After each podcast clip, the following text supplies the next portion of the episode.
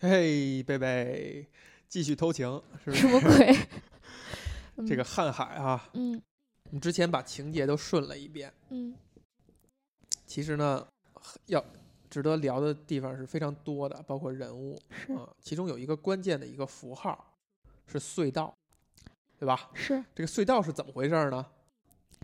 这个隧道就是，就有一次就是罗木，嗯。然后带着他就是去他们那什么八号山上，嗯。被一个什么野草丛掩着的一个小小洞口，嗯。然后两个人走进去，然后发现里面应该感觉像是一个类似防空洞一样的嗯，东西，非常长，非常军防演示，对，非常黑，什么都没有。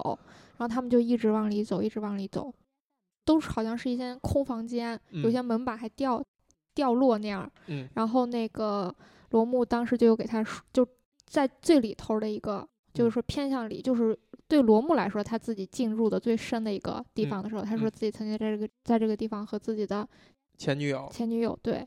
就罗木带叶春风来的契机是罗木跟前女友分手，对。罗木是很感伤的状态，带他来，呃，其实是怀念一下自己跟前女友曾经在此处，呃，用一个什么词？好呢？在此处那个 谈情说爱之之之场所是吧？对。哎，这个隧道呢之后就变成了车红旗偶尔也会来的地方，嗯。罗木就再也不来了，对。就他好像此刻他就翻篇儿了，嗯。而且这个人也产生了一个很大的一个变化。嗯，嗯，到小说的最后的结尾呢，最后的结尾就是叶春风又去了那个隧道隧道，嗯。然后他就一他曾经就走过最深的地方，可能就是曾经罗木带他走的那个地方。嗯他曾经往前去过，但是很害怕，就嗯是空无一人，嗯又又是都只是黑暗，嗯所以就是人的这种恐惧性让他无法再前进嘛。嗯但是他还是因为各种各样的原因吧，可能嗯他自己也有一些变化，于是他就还是想往里走，他嗯就是想要知道尽头在哪。而且那个墙上其实是有一个粉笔线的，嗯，所以罗木说，我第一次来其实也是跟着这个粉笔线来的，不然嗯我不敢走这么深。是，然后所以叶春风就看这个粉笔线还在，于是也就一直跟着这个粉笔线往里走。嗯最后他就终于来到一个非常空旷的，好像顶层非常高的一个洞窟，嗯然后前面好像是有一些石板门，但嗯是打不开。嗯这个时候他想往身回转的时候，他看到有一个小石板，小石板嗯好像挡着一些微光，微微光。嗯然后他就往那个地方继续走，然后嗯中途他跟应该他估计是拿着手机嘛，他估计就把手机也关了，嗯然后就让眼睛适应黑暗，然后往那个小亮光的地方走走走，嗯然后终于找到了另外一个出口。哎，然后呢，最有趣的就是这个另外一个出口旁边的有一个小水泥板上，嗯然后看到用粉笔写着“辕门，一九八七年四月十五日辕门，”。对，辕门也就是说那条粉笔线是辕门画的。是辕门画的，并且辕门跟着这个情节找哈，就是他克服了黑暗，走到了另了另外一个出口，就对这些点都要点出来，是，而且是一九八七年，意味着什么呢？意味着那时候是没有手机的。对，啊，不像现在，你想想这个叶春风进这个洞里边儿，他可能可以用手机照着亮，嗯然后他还特意关掉了手机，然后去感去体体会这个黑暗。嗯，但是在一九八七年的那个时候，原门是没有的。对，紧接着他在他把这个字拍了一张照片儿，他说：“我想是不是要发给袁门？”嗯，才发现没有袁门的微信，此处广告植入了，居然有微信俩字，让人也有点出戏啊。对，然后甚至没有袁门的手机号对，啊，于是他就有点怅然若失。嗯就这个事儿呢，你明显的你读小说，你会感觉它是有一定的象征意义，是，嗯，而且他穿起了三个人物，呃，叶春风、呃罗木和辕门，辕门。我是这样理解啊，嗯因为咱们之前也提到了，就是叶春风他们这六个小辈儿的一嗯辈儿来的人，你看成是一代，然后辕门冯可以看成是相对老的一代，嗯然后其实把罗木再串进来的，虽然罗木是叶春风的学长，嗯，是大一年还是大几年呀？大大大一年还是大一两年？啊、反正其实你可以看作是一个同龄人，就可能比他更早起步一点儿点儿，嗯，但你仍然可以看作是是同龄人。嗯，然后铭文里边儿写写出罗木跟叶春风其实是走向了两条路。是，嗯、其实你某种意义上你可以理解，甚至结合坑道这个元素，理解他们俩是一个人物的两面，一个一枚硬币的两面。嗯，呃，它一开始是一体的，然后在某一个时间点上，他们就分裂了。他们就分裂了。就包括你可以看到，呃，叶春风口中的罗木是一直是他非常敬重的一个学长，而且他几乎整个营队里边只有他的话才能听得进去。对，呃，并且是一个很正派的一个人，嗯等等，也很聪明。呃，很聪明就意味着他也是很精、很能干、很很厉害，就像叶春风自己一样的，对，就是可以很呃优秀的一个人。很优秀的一个人，就像叶春风自己一样，可以呃举重若轻的去处理很多处理很事情多事情，呃，但是他们俩最后却渐行渐远，渐远嗯、而袁门呢，在咱们之前的讨论语境下，他是老的一辈儿的，但你看他又跟他们俩又串在了一起，哎，你是怎样理解的？就是比起你说的把他们三个串在一起这个点，嗯，我考虑的更多的其实是一种蜕变，或者是呃，传承，不是传承。嗯我觉得就是因为我一直把这个看成一个很很普通、很普通的故事，就是叶春风同学的成长吧。其实，就核心就是啊这个。嗯所以当时我我之前的感觉就是罗木嗯是带着叶春风往前走的，就嗯相当于他叶春风愿意跟着这个人往前走的第一个人，嗯而罗木只把他带到了中途，嗯然后就撤身而去了。嗯但是辕门是把他带到头了，而且把他带到另外一个出口去了。就是所以当那个结尾你虽然不是不喜欢嘛，嗯那个结尾就是说有几个新兵然后跳伞嘛落在嗯这儿了，嗯然后就问他说首长这是什么地方？嗯，然后他就被问懵了，嗯他说如此简单的问题我嗯都回答不了，就其实他也不知道是什么地方，因为这是一个新的出口，嗯而这个时候可能也是他人生的一个新的点，就是他也要思考自己现在在人生的什么地方。其实罗木啊，嗯这个人物呢，嗯，你在篇幅里边看，他是一个很很轻的一个人物，很轻的一个人物，而且是一个比较隐隐藏在后边的一个人物。其实他的笔墨也不多，他对情节推动的影响其实也不是很多。他甚至比之前我们讲情节的时候很多没提到的人物的戏份还要弱，比如说。呃，在叶春风这几次工作经历当中，几个部门当中，他的同僚、他的伙伴、他的领导等等，其实其实很多人物是值得聊的、值得说的，嗯都没有说，但是嗯却说了罗木。我觉得还有一点，他起到了一个作用哈，呃，这其实也是这个作者他他下笔很克制的地方。他嗯虽然给我感觉是他整个这个呃小说的结构性是很强的，嗯是经过通篇考虑和规划的，但他他下笔有一种刻意的想让你淡化这种感觉的这种感觉在。他是希望你让你觉得读的是一篇散的东西，对，然后跟着他的这个，好像跟着他一个混乱的逻辑和思维在走，嗯让你迷失，让你让你不不把很多事儿想得很明白。然后包括叶春风，可能给人的一种感觉就是这样，对，就是他他是一个非常多面的一个人物，就是嗯。他既不上进，他又有上进的点，他既呃呃耿直，他有的时候他也圆滑，对，然后他还有他对身边的人有的时候冷漠，有的时候很狠，但其实你又看到他有一个很深的那种感情，他是非常混乱的一个一盘棋。嗯但是为什么特意把罗木拿出来说呢？就他们俩还有一个一个因素牵扯着，就是其实，在小说故事的最后，呃，跟嗯叶春风走到一起的，就他的老婆嗯，叫冷男，冷男，是曾经罗木的一任女友。对，这也是他们俩的身上的有一个点，就是你你还要把这个符号也再拿回来看。就其实作者虽然他隐藏，虽然他写的很隐忍，但是你会发现他会给你一些线索，让你把罗木跟叶春风放在一起看。对就包括冷男这个 这个角角色色，就是你你还是会感觉他们其实本应该是走同一条路的，或者说，如果叶春风没有因为那些他比较性情中的事件，和他为了白雪歌这一，呃，来到这个地儿的这个动机，以及围绕着白雪歌这个动机上所造成的这些小的冲突和事件的话，他就是罗木。他也可能就是落幕。这个我觉得这是这个小说可怕的地方，就他给我的一种感觉是，军队这个体系，它的强大之处是任何人都逃脱不了我的魔掌的。对，就是你所有的人到这儿来，你都会按照我的路子去规划了，去行走了。是，如果你一切都很小心翼翼的话，你可能是一个不落马的冯政委。对，你就一直平平步青云，最后你成为最大的首长、最大的领导。成为将军。其实我们可以看到，围绕在罗木身上有没有这个可能性，其实是有的。就你甚至可以猜测，在某个时间点以后，罗木他就是冯政委，他也做了一些很肮脏的事儿，甚至会呃行贿受贿，甚至也会有一些呃不正当的男女关系。你可以这样去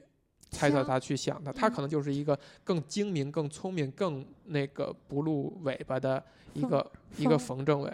对，他一定不是呃辕门，他也一定不是叶春风。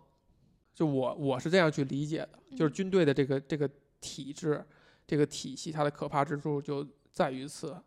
然后你从这个角度，你可以看到叶春风这个人物是有虚假的成分在。虚假的成分对，怎么解释呢？就我觉得通篇看下来，小说一些小的人物都转业或者退伍了，就围绕着他们这些小的人物身上有一些很感人的、很煽情的故事，包括去间接的去诠释，呃，这几个主要人物的一些性格，比如诠释辕门等等。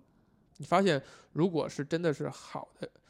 打引不是打引号，就是就是传统意经典意义上的好人的话，嗯，正直的人的话，呃，健康的人的话，他就应该是被这个体系排异出去。就你在某些时间点上你就退伍了，你就呃转业业了你就离开这个这个体系了。当然，我觉得我这个解读可能特别黑暗哈，就嗯我是我看完以后是对这个体系产生了一种非常恐惧的一种心态啊。当然，这个心态不是说因为看这个小说所产生的，是你之前的呃耳濡目染和一些听闻，你就会知道这个军队这个系统是一个非常可怕的一个存在。而这个小说它虽然没有明着说，但我觉得它是传递的这么一种一种感觉的。所以在这个前提之下，其实叶春风能够存活到现在，啊，能够最后被新兵喊首长，啊，能够待十几年，其实你看到的情节里边，它是有各种的非必然性，以及通过辕门硬要把它这样塑造和这样去处理，而辕门这个人物可能就是更假的那个人物。你觉得他们更假？我觉得辕门更假，他可能更不会存在。就虽然按照车红旗的那个那套房东的理论，似乎是解释了辕门的他的所作所为，他可以在这个出淤泥而不染，对吧？乱世中独善其身，嗯，但你但你觉得得是不成立的？你觉得不可能？我觉得是不可能。你觉得为什么不可能？你需要取得你领导的信任的前提，就是你要跟你领导在同一滩污水里边。其实车红旗跟冯主任、冯政委的关系，才象征着军队当中的上下级的关系。就如果我是贪污的人，你取得我的信任的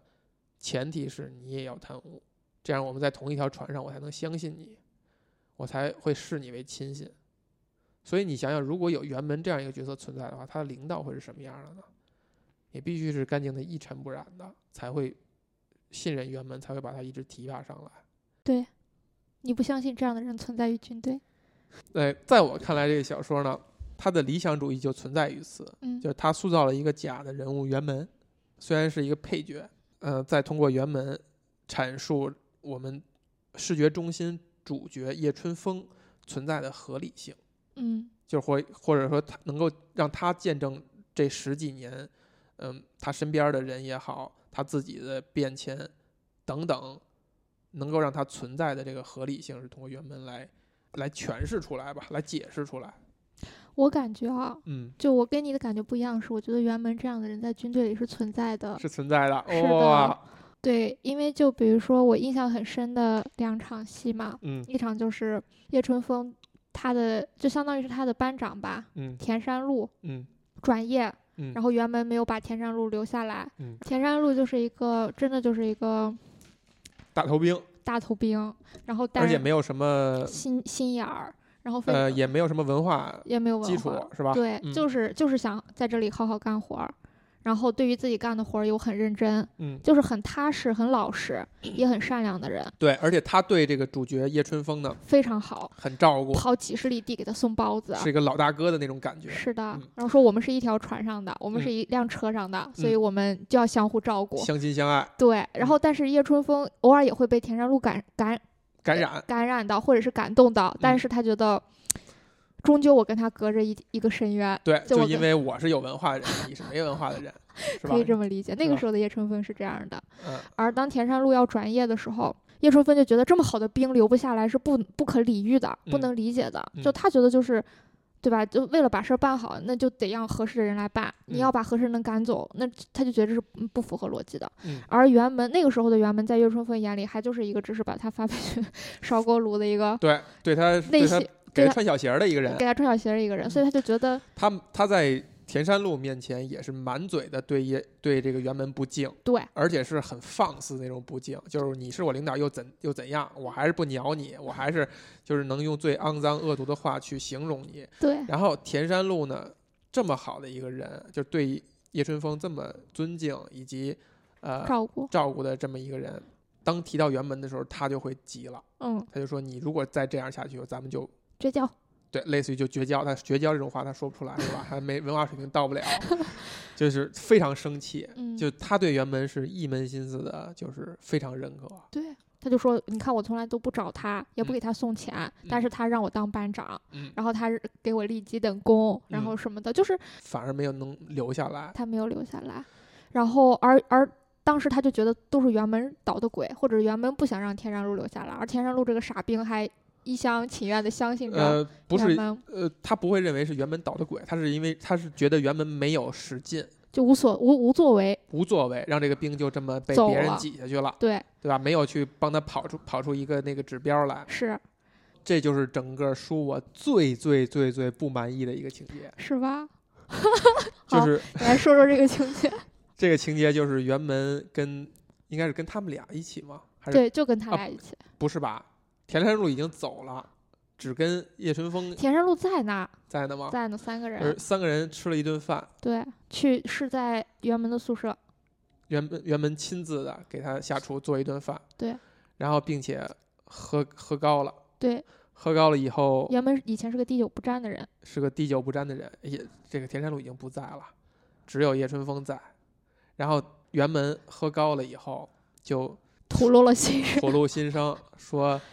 说的什么呢？就类似于，哎呀，我我我我我还是很想留他的，我就是留不下来，我真没用，等等等等这些话，连我连你都留不下来，是吗我连我连田山路都留不下来，等等等等，就在那儿借酒说这些真心话啊。对，这在我看来，这个 太傻了情节太 太浅了，就是 把嗯就是作者之前给我树立那种很隐呃，忍、很很含蓄，很含蓄，像他那种含蓄还不是娘娘腔的含蓄，对他，是非常阳刚的含蓄，他是有些东西他他觉得写出来不符合他的这个阳刚之气，或者不符合整个小说的这种气质，很干脆的气质，嗯，而这一块恰恰就是这个，这在我看来是类 类似于这类情节啊，而且他其实这个情节出现的还是比较靠前的，是的，呃，其实也没必要，因为嗯在此刻就。呃，当然，常看小说的人不会，一定不会认为辕门是一个反面角色，对，但在此刻就太过于明显了，就太明显了，是啊，的。太过于明显了，虽然他后面又收了一下，嗯，收了一下，就是叶春风说，就给田山路说，嗯他是故意这样的，啊这样咱就不好意思再跟他找茬了。哎，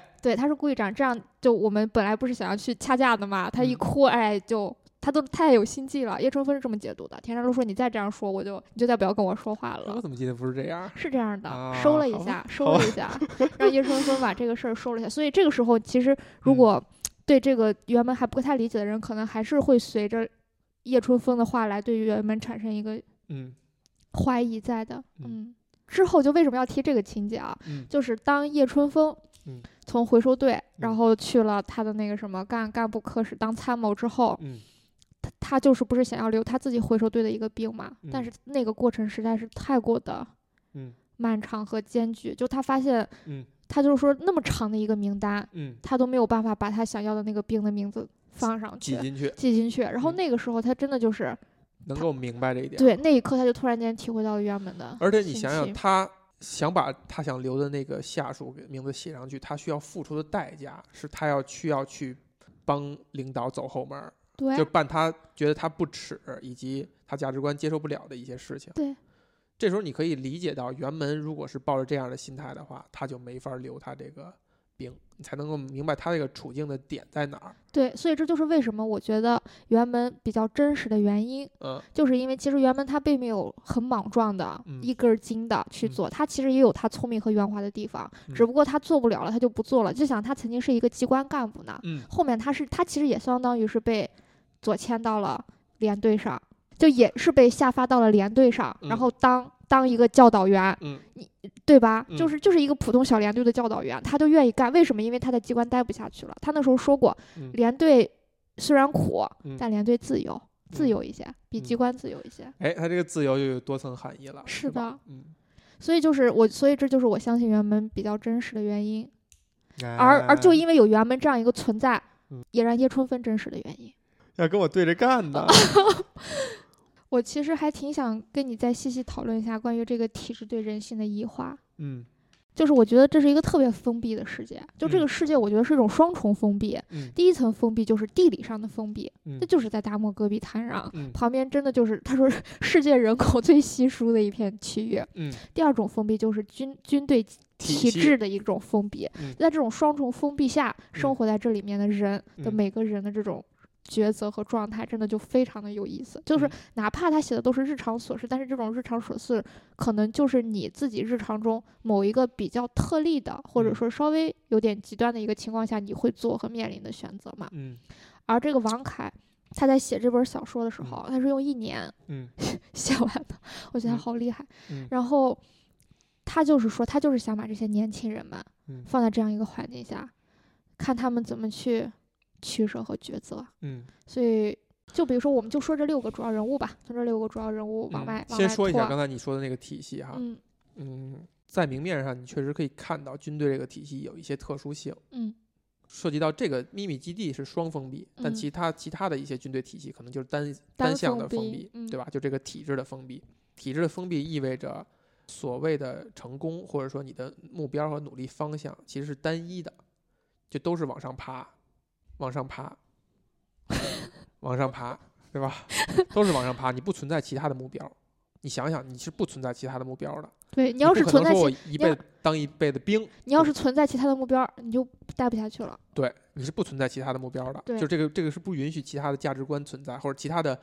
对其他的价值观存在，甚至不允许其他的世界观的存在。嗯，就他的世界就是你要往上爬，嗯你才能够在这儿待着。嗯嗯，就抽象成这样，是他这种封闭的一个代表，就是它是目标是单一的，所以往上爬呢，又是上面的位置又少，所以就必必然会产生一个位置高低、爬的速度的快慢，以及你有没有位置这些所涉及到的问题。对，就是这个体系产生的一个你抽象到这个层面上看，嗯你就发现它军队不一定具有唯一性、特殊性了。是就是可能我们所有的某一些企业哈，或者说某一些比较传统的机制，比如说银行，相对传统的呃企事业嗯啊、还有一些比如服务老百姓的这国家机关的这些部委，某种程度上也具备这样的特点。对他军队不是唯一，不是特殊的，他写的事情可能在这些机构里边同样是在发生的，只不过军队的特殊性是在于它有一种它是独特的法律体系嘛，嗯，就是它有一套自己的军法。它可以就上司可以打骂你，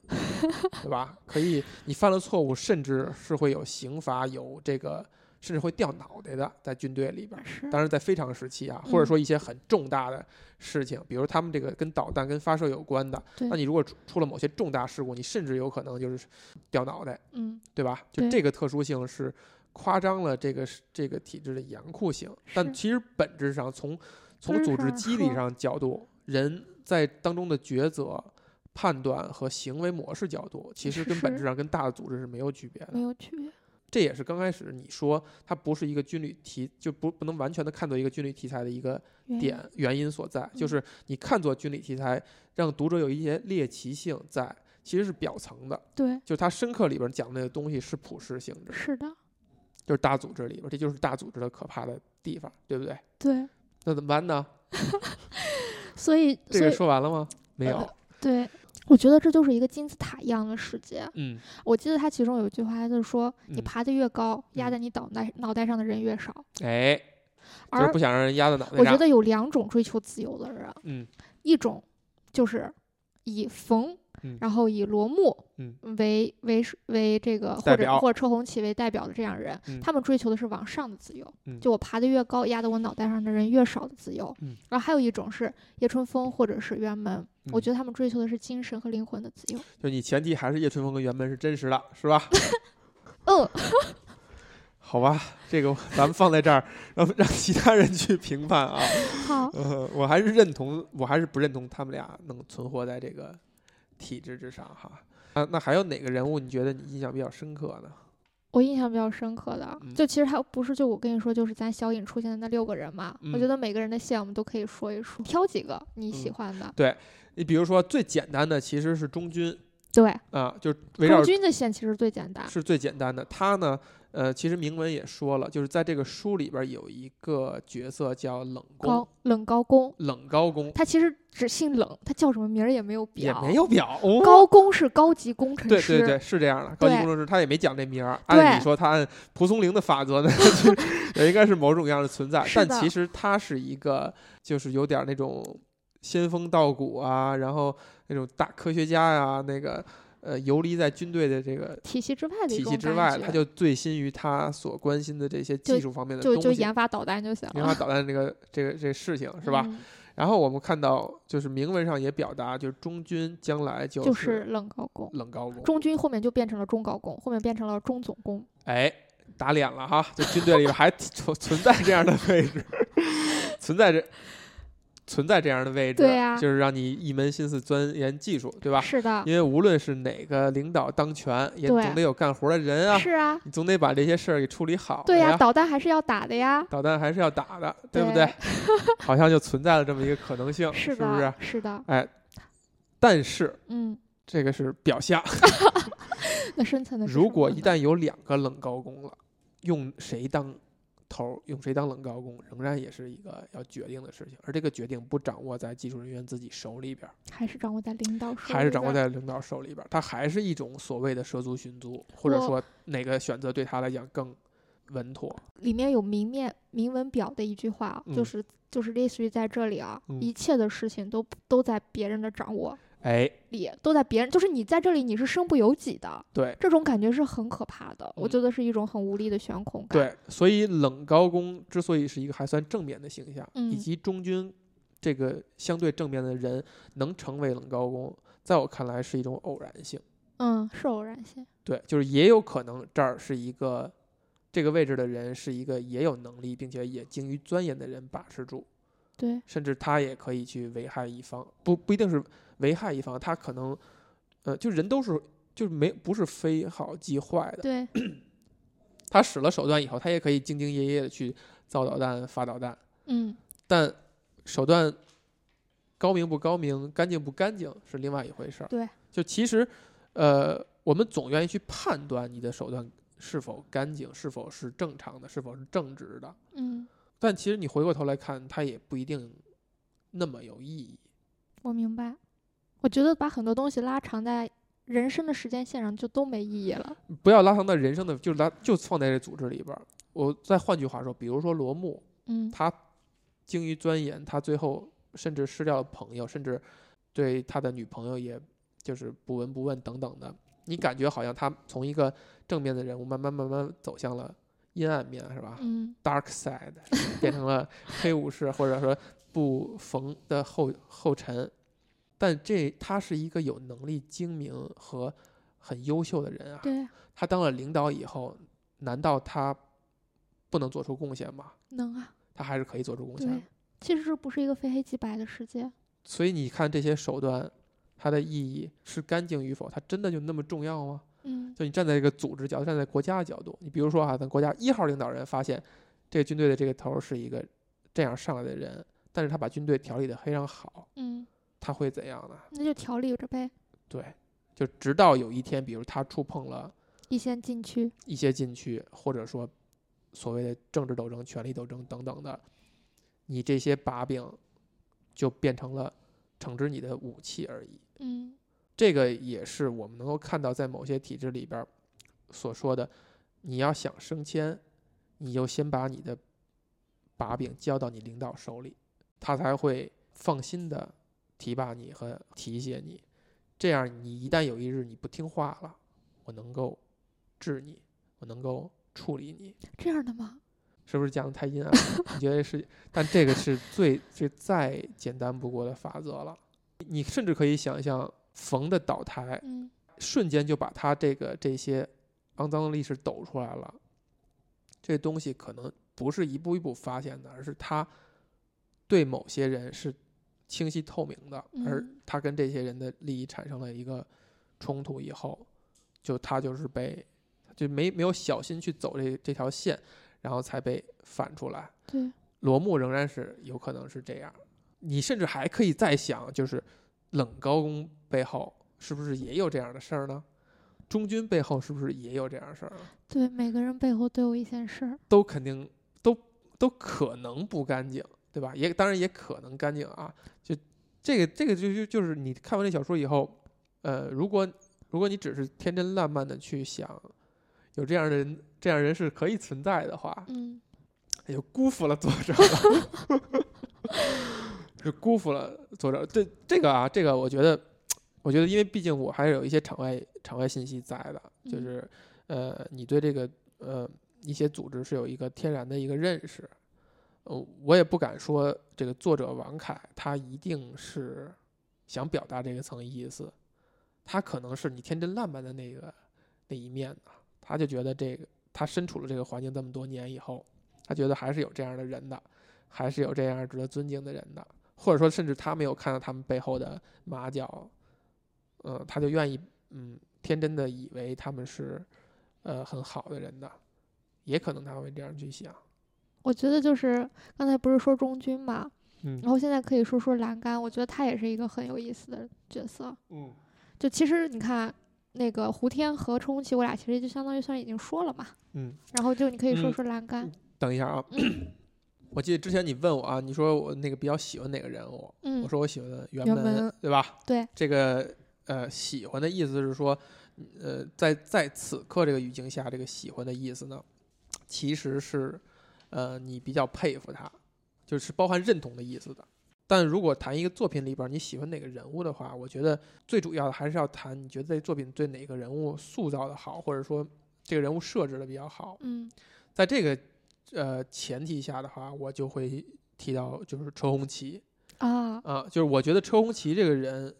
虽然篇幅跟其他人比也不是很很多，但嗯相对来讲已经算配角里的多一些的了。但他跟主角呀、跟白雪歌呀、跟有一些正面人物的比，还是相对少一点儿的话，但他是一个呃最有意思、最值得那个琢磨的一个角色。嗯车红旗呢，咱们刚才就给盖棺定论，他是一个就是班长学习委员中班长这个角色，对吧？班长角色就是说他也能力也很强，但他同时呢，嗯他的那个他的那个心术呢，是那种往上往上爬爬的，啊，而且有点儿某种程度上有点儿不择手段，有点儿不念及情面，就是是在他面前，情感感情是弱于他的仕途的，对，弱于他的利益的，弱于他的利益的，他是这样一个人物，嗯而且他也并不是那种藏着掖着认为这样做是不对的，就他他觉得他价值观就是他觉得这是特别理所应当的，他是理所应当的，他可以当着呃见人说人话，见鬼说鬼话，嗯 并且你可以看到他对于他们这几个来的来这个基地的这个人嗯的感情也是非常真挚的，他也不会说就就就对这几个人是有感情的。对，有感情某种时刻上，就是当他不与他的利益发生冲突的时候，他是很念这些感情的。是啊，最关键的一个情节点呢是，车红旗跟白雪歌谈恋爱一段时间以后分手了。嗯我们可以看到之后的文文字表述是，他有一天要在夜里边送一份紧急的文件给冯，发现白雪歌从冯的办公室里走出来，就嗯就有点那种衣冠不整的感觉哈。嗯他明白了这些事儿以后，果断的跟白雪歌切断联系。你就想，如果他是不念这些感情的话，是一个真的试图想往上爬的人的话，他会把这个信息控制的越少人知道越好，就是事情的真相。嗯但他虽然也是喝了酒，但他会情不自禁的想要提醒，呃，叶春风，就是你千万别让别让你这个这份感情被辜负掉了，就你别再对这个白雪哥这个女人有呃幻想，嗯，我不觉得是善心。不觉得是善心。嗯，当然可能你这样解读也是可以的，但是我真的就不单纯觉得是一种善心。而且你看啊，他提醒的方式，证明他对待白雪歌是一种怎样的情感。我不是觉得不应该啊，就嗯是我只是觉得他就他对于感情的理解，或者是他对于白雪歌这个人的理解，包嗯括他对他自己的理解，包括他对叶春风对白雪歌的理解，嗯他就是天然的，就站在一个他自己全知全能的角度，他觉得他自己这样，就比如说他知知道白雪哥发生了这件事儿，嗯他自己会这样对待白雪哥，对待这份感情，那叶春风应该也是同样的，所以他才会去提醒他。对呀、这个不跟他的动机是好的动机是不矛盾的，对不对？你想想我在说什么呢？就是说，他认为理所应当的，如果你叶春风知道这个事儿的话，你就不会再对白雪歌有这个感情了。相当于他是替叶春风考虑了，对你把这个放下，不要为此痛苦了。对，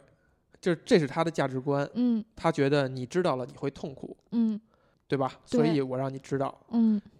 这一层价值观不用去探探讨它的正确与否，但是嗯他的动机就是，我完全可以不这样去做，嗯，你们俩爱折腾你们的，跟我已经没关系了，嗯。甚至对我的仕途还有好处，嗯。但我还是想要，在我的价值观层面，我还想让你好，嗯还想帮你解决这个难处。嗯我做了多此一举的事情，甚至可会给我惹娄子的事情，嗯，就是一旦他跟老冯的这个事儿暴露出去的话，被证据确凿的话，可能老冯这个人物就会受影响。那我相对的也会受影响。我冒着这样的风险，我还是提醒了一下你，这就是他的善心所在。但虽然是善心，但是 但真的不是什么好人。但是你在这个点上，你去看哈，嗯就是辕门的这个提醒也是这样的。对，辕门的提醒是好人，车红旗就不是你。看，你看，你你你这就很感情用事，就他们俩在这个点上的提醒是一模一样的。这个是作者明确的告诉你，车红旗你不能把它理解为一个坏人。对一个反面人物，就他跟原门的所作所为是一模一样的。他没有说明白了，他跟老冯有问题，我我不觉得车红旗坏，就他没有明确的说为什么。你你再想想这事儿，他们俩为什么不明确的说？为什么呢？你想啊，为什么不明确的说？就他们也，他们也在乎自己的仕途啊。原门也一样啊。对啊他为什么不明确？所以原本为什么不？所以原本是一个很真实的人。他为什么不 不明？这是真实 争吃争喝的，嗯，这就是他这样去做，你你仔细去思考，才能明白这个体制的它的微可怕可妙的可怕之处。嗯，就是你再正直的人，你也原本再再正派的人你，也只能做到点到为止。点一下，对，点一下，没有人告诉叶春芬。而且你再看，嗯好几个人都知道这事儿了。嗯哎，我就觉得就是几乎底下所有人可能都会知道这事儿了，但老冯还能一步一步往上爬，就证明了我说的哪一点呢？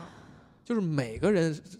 每个人手底都是不干净，都是有把柄的，这跟你能不能升上去，跟你能不能被揪出来批斗没有任何关系。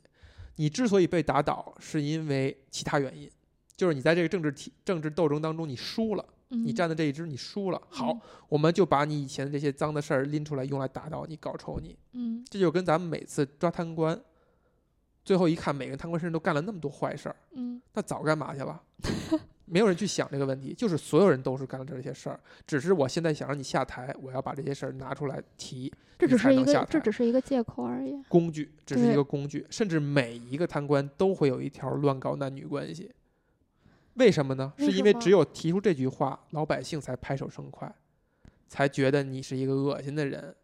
老百姓几乎已经默认了，你贪就贪吧，只要你办点好事儿就行，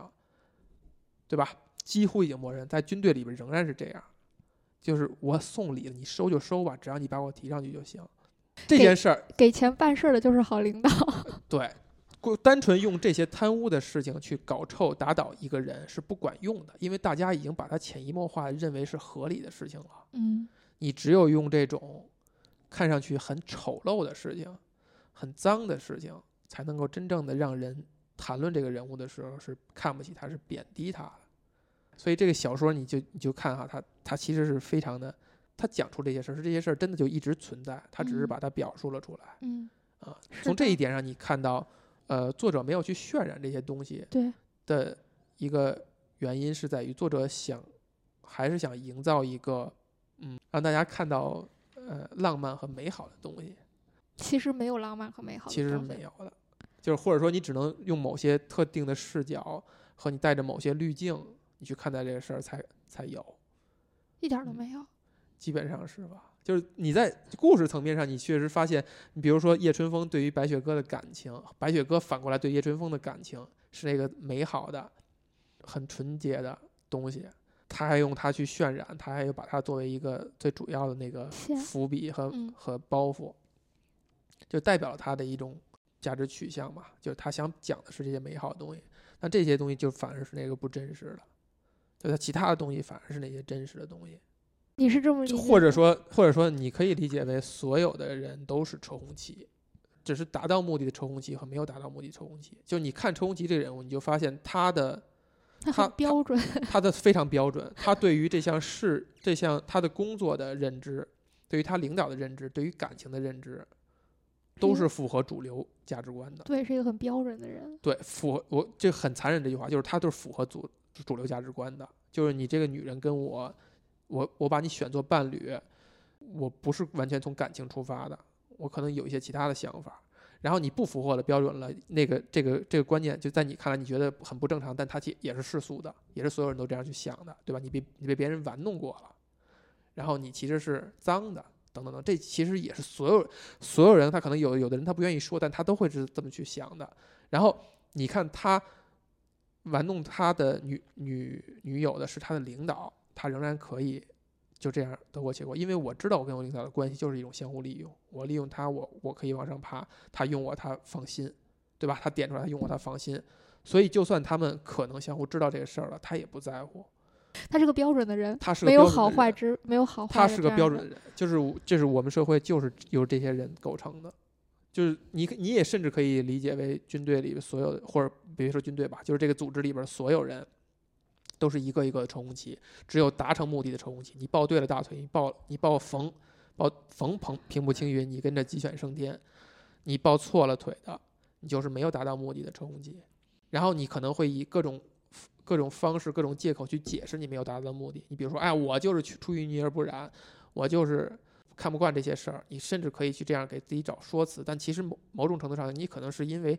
呃机缘巧合，因为幸运与否而没有达到目的而已。车红旗才是那个最真实，在我看来最扣题的那个人。但我觉得，因为通过作者写这个原文啊，一些比较 cheesy 的情节，我觉得作者是一个偏浪漫的一些人。他可能没有意识到哈，会有一个读者这样去解读，就是车红旗是才是那个呃最真实、最丰满的那个那个角色。有点惨。那怎么办呢？我我我其实，你刚才说车红旗是一种非常标准的嗯人，嗯然后这其中我提提炼出来了一种比较标准的关系，嗯就是车红旗和叶春风的关系。嗯我觉得他俩之间是一种很标准的关系，呃，用他明面上的文本就是虚线式的状态，嗯这种状态就是不必小心轻放，也不用付出感情，嗯，就是用的时候在一起，不用的时候就就就放着。差不多，嗯，所以我就或者说是成熟男人之间的那个关系。所以我嗯。特别想问你一个问题啊，嗯。然后就是说，它里面经常会有一种观点啊，嗯。全充斥着整本书的每一个字，就嗯是维持总比破坏好，说不定哪天要用到人家。对对对对对，你怎么看这个？这个几乎是所有的呃呃成长为社会人的，我只能说男人啊，这成长为社会人男人的呃处事规则。这就像为什么那些你知道有一种诈骗电话哈，就打过来，哎，还记得我吗？就操着啊，我还记得我，你贵人多忘事，连我都想不起来了。然后你看啊，所有的就在我以前，我有一个领导，呃，是个女女的啊，她说，她说几乎身边所有的女的接到这种电话，立刻就能识破，就挂掉了。你谁呀你？打上电话就可以挂掉了。但是很少有男的敢这样，他立刻就得应啊哦，哎呦你你谁？因为他不敢对任何一个关系表示出来一种不耐烦或者怎样，他就他就时刻在回想是不是谁谁谁。那他的潜意识就是说，这个人我可能以后真的有那个是有用啊，就不敢去，就必须要寒暄，必须要去在寒暄当中想我到底是谁呀？这到底是谁呀？是我以前哪层关系？等等等等，他是非常的小心翼翼、小心谨慎的去去看待这些事情的，就是这样的。就他不就像你刚才读的，不敢去破坏某每一条链接，都是希望他把它保持在那儿。当遇到一些事儿，俩人可以去共惠共利的时候，这层关系没准就被利用起来了，就是这样的。要哭了，要哭了，天哪！是不是？是，呃，我我真的就是觉得非常。那比如说我，你可以你可以说说栏杆这个人吗？你觉得他有值得说的地儿吗？没有，我们可以不提。嗯，栏杆最后是自杀了，是吧？栏杆自杀了。嗯，我觉得栏杆其实就是在我看来啊，他就是这个体制的牺牲品，呃，栏杆最很标后，准的一个牺牲品。栏杆这个人物最后自杀了，对吧？对刚才咱们其实曾经提到过，就是你不符合这个体制，就是你没有被这个体制运转为符合这个体制零件儿的时候，你可能就被自然而然淘汰，就是转业，嗯呃，或者没有被留下来退嗯伍，嗯不被迫的就离开这个军队了。对，留下的人按理说是都是车红旗一样的人。都是车红旗这样的人，栏杆就是一个车红旗，对，他跟车红旗是一样的，只是说他，呃，他遇到了一个特殊的事件以后，呃他就是那个不走运的车红旗，他最后的一步就是不走运的车红旗，再往上的这条路完全被堵死了，他前前十几年的努力就是白努力了。他就说就跟虚构一样。呃，对，就跟虚构的一样。作者以一种很极端的方式让这个人就自杀了，结束自己生命。其实可能一个体制当中有大量的这样的人，就是就是我刚才说的不走运的车红旗，没有顺利爬上去的车红旗，他们可能会想其他办法就解决掉这个事儿了。嗯最极端的方法就是自杀嘛，想不开了。其他的方法就是找一个呃大家都呃体面稳妥的借口离开军队，转业也好，什么身体原因也就称病，然后怎样也好，就慢慢的以一种更柔和的方式去离开这个体制，但都是这样的，只不过栏杆是是那个最极端的例子而已。我就觉得为什么这个体制要把人变成这个样子呢？因为上边的位置总是少的嘛，金字塔嘛，对吧？那人在这种体制里是没有选择的，没有任何选择，就每个人其实都是这个体制在控制着的。对是这个体制的牺牲。就是你只要符合这个规则，你就会变成这样的人，没有任何的选择。这就是为什么我说辕门和和叶春风是假的，他不可能不可能独善其身，不可能出淤泥而不染，不可能心似白莲花。就所有人都是车红旗，都是罗幕，罗幕就是一个情商高、知道掩盖自己的车红旗而已嘛。车红旗就是更直接一些而已嘛。然后车红旗报错了，最终还是发现他抱错了大腿，而罗幕可能就是抱对了大腿嘛。那里面还有一个很奇怪的人物，嗯，曹股长，还记得吗？曹股长，哎，曹股长有意思啊，曹股长嗯特别有意思，特他身上围绕这这个这个箱子这个空箱的这个点，其实是我觉得这个这个小说里给我的最大的一个惊喜，一个信息嗯点，就是箱围绕着箱子空箱的这个情节嗯是呃让我有新知的这个点。嗯，首先，箱子是一个什么样的事物呢？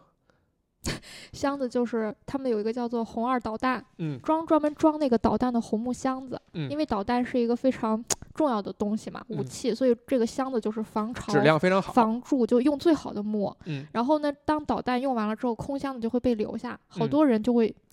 惦记着这个箱子，用它来打个桌子呀，弄嗯个包裹呀。嗯而这个曹股长呢，就是一概拒绝，不管任何领导，不管嗯任何小兵，只要你嗯要箱子不批不给，嗯他就守着这些箱子。嗯，你觉得是为什么呢？哎，他明面上其其实其实那个呃，看到这块儿的时候，呃，嗯你自然而然的读者会理解哈，他是一刚直不阿的人，他是一个铁面无私的人，像包公一样，谁求都不不领情等等的，甚至他可能是比包公更进一步，他是一个海瑞那样的人物。海瑞跟包公的区别在于什么呢？海瑞是就吃苦瓜的人，他苦和这种惨能给他带来快感，我觉得他特别极端。他可以把他自己女儿就那么，好像是说就是让自己女儿苦苦到最后，女儿都死了，他都可以铁面无私，都可以那个 不动声色，就是简直就是一个扭曲的人。嗯海瑞是一个扭曲版的包公，我我甚至可以感觉好像曹股长是这样一个人，但直到你最后明白他对于这个箱子的含义，就他其实明文是是说出来，曹股长是说了，嗯说好，看似这个箱子很不重要，嗯废物利用，我还可以拿它做个顺水人情。嗯今天你管我要五个，明天你管我要十个，我都给了。当有一天他的大领导或者更大头管他要二十个的时候，他发现手里没有了的话，他怎么办？领导才不会管你呢，他只会问你要。他只会管你要，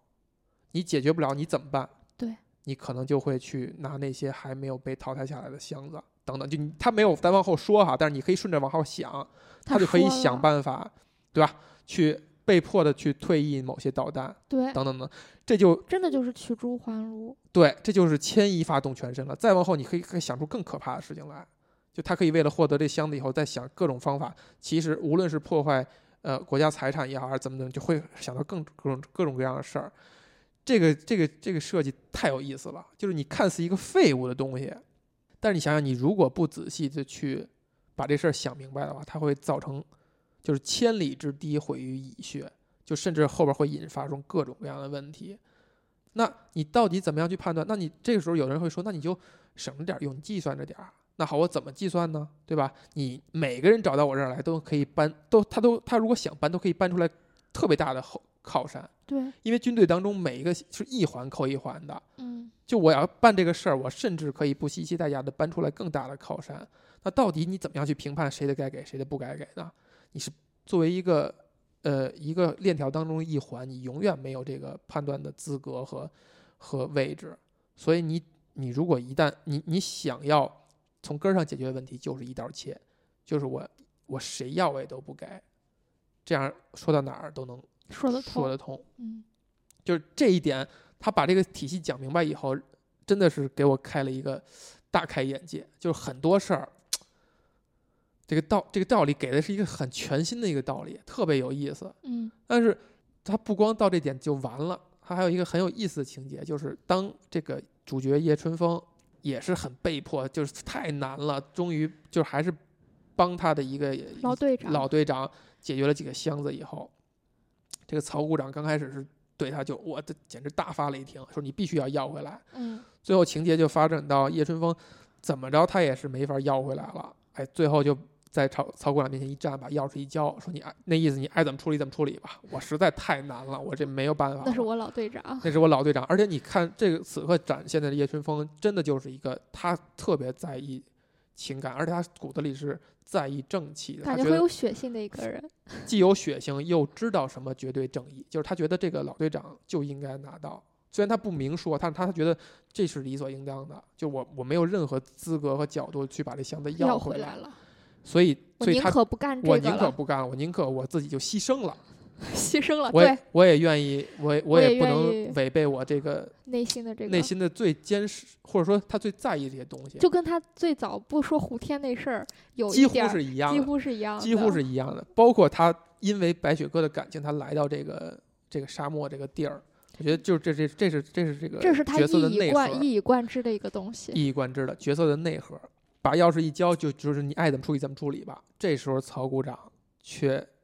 突然说：“说我能怎么处理你啊？你是一个，是吧？你是这是什么明明文文件规定来的这儿的管理员？就是你是一个，就是类似于上面的红人儿等等等等吧。但是你看他说的时候是一反常态，是一种就有点那种开玩笑、缓和气氛那种感觉。就这一刻，你才能够明白这个这个人。你把这箱子要回来，我是看中这个箱子一定回来吗？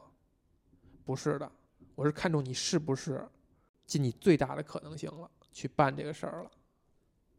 我能看到你尽你最大可能性办这个事儿了，你办不来，那我也就没必要处罚你了。就是他曹股长是很明白的，就是军队这些纪律、这些措施是用来是用来约束人的，是用来让这个人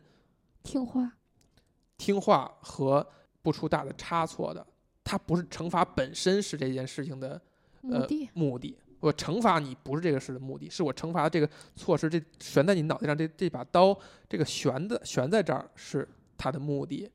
但你一旦已经逼到这个份儿上了，所以这这个惩罚也没有任何意义了。就我是这样理解的啊，我不是嗯认为理解他说那句话就真是说啊你是上面的红人，所以我不敢处罚你，不是这样，他只是给自己找了这么一个借口，把这事儿就给就给搪塞过去就完了。为什为什么我看的就很简单呢？你觉得他就是不敢处理他？不是，我嗯看的就是他用这种方式知道了叶春芬是个怎样的人，然后他觉得叶春芬还可以接他的班儿。啊，也可以，对，这个是包含在我说的那个里边儿的，就是你是不是努力去办这个事儿了，嗯你是不是真的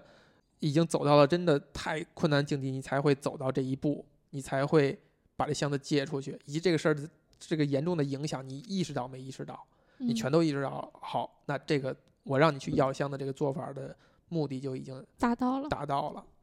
那我我也不用再处罚你了。